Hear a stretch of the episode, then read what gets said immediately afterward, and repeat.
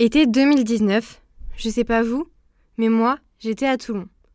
Soleil, plage, baignade, morito, soirée. Bref, j'étais en vacances chez une amie.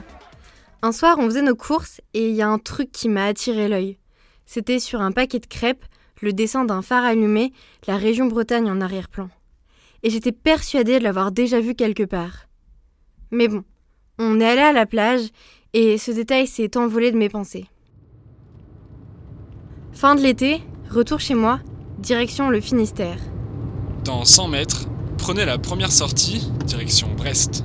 Au bord de la voie express, juste après Rennes, un logo géant jaune et bleu dessiné sur un château d'eau. Il y avait le phare allumé, la région Bretagne en arrière-plan. Et là, j'ai percuté.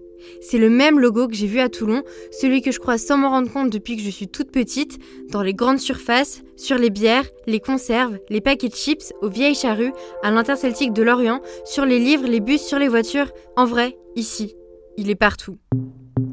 Je m'appelle Oriane Texier et depuis cet été-là, ce logo, j'arrive pas à m'enlever de la tête. Alors j'ai fait une petite recherche. C'est le logo d'une association qui s'appelle Produits en Bretagne. Bon, ok, en fait j'ai pas pu m'en empêcher, j'ai fait des grosses recherches. Rendez-vous le 24 mai pour découvrir Gardien du phare sur les plateformes de podcast Apple Podcast, Spotify, Deezer ou Google Podcast.